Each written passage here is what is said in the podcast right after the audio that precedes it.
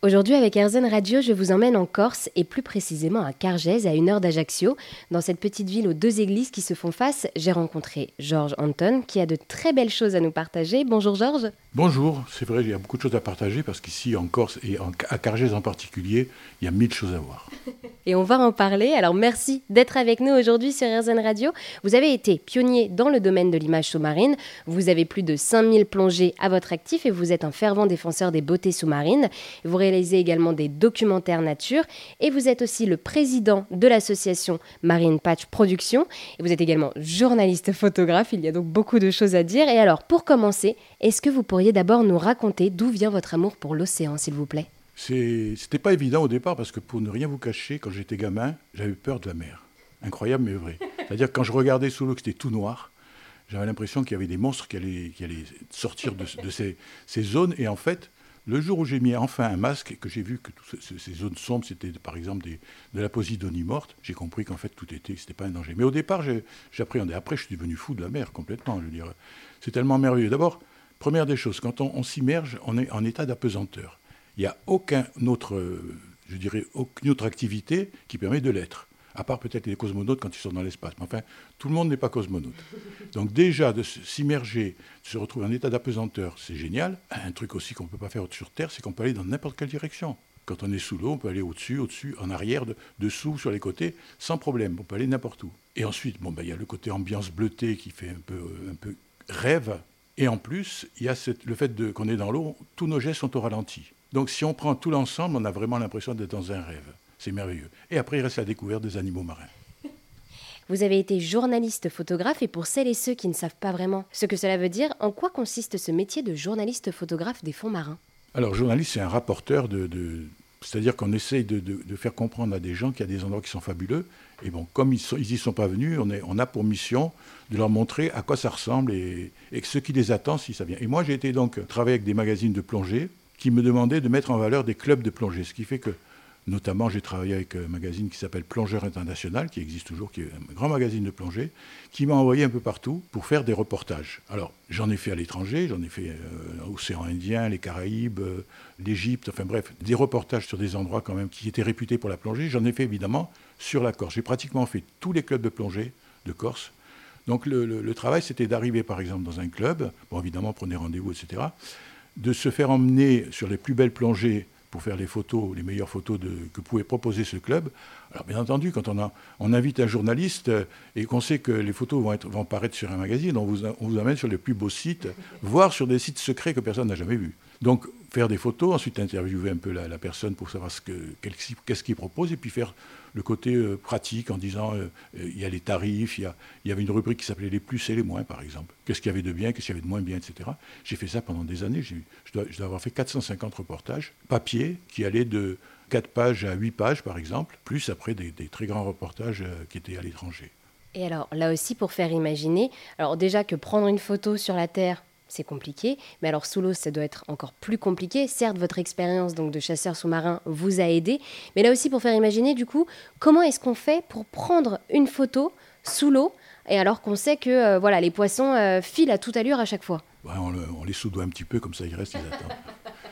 en fait. Euh, la chasse sous-marine m'a beaucoup aidé, mais c'est vrai que c'est la photo animalière. La photo animalière, c'est toujours comme ça. Il faut se cacher, il faut, il faut comment dire ruser, il faut euh, euh, savoir ce qui va se passer en fait.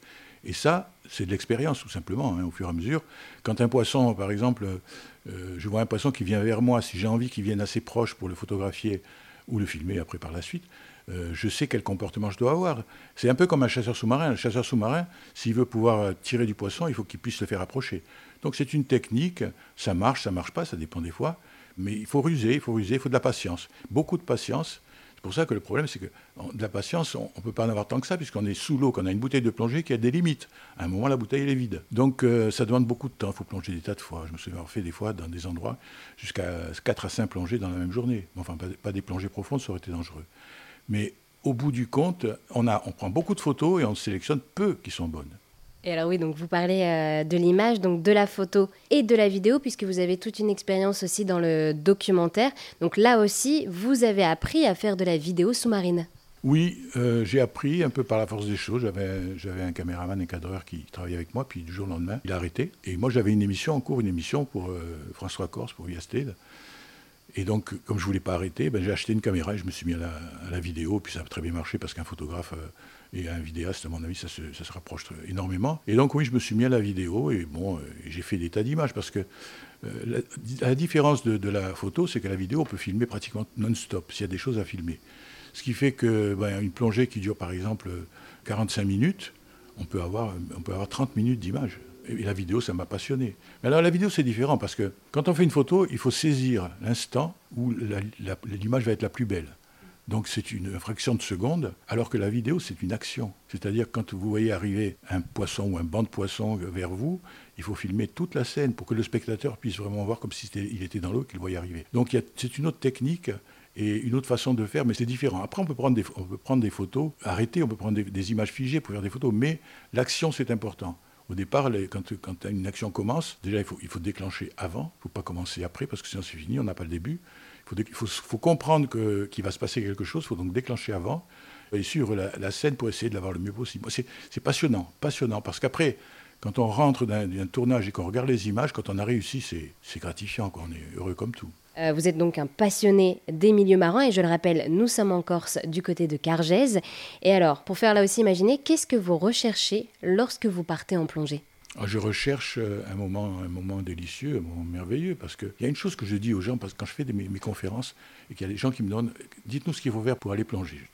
la première des choses, c'est que quand on s'immerge, donc on a cette, légèreté, et on oublie tout. Mais c'est fantastique, c'est réel. Moi, je l'ai vérifié. Par exemple, si vous avez des tracas dans votre vie, vous avez des soucis professionnels ou, sentimentaux, peu importe, ils sont là tout le temps, un peu, comme un nuage au-dessus de la tête, et on est tout le temps en train d'y penser, qu'on le veuille non, plus ou moins consciemment, on y pense.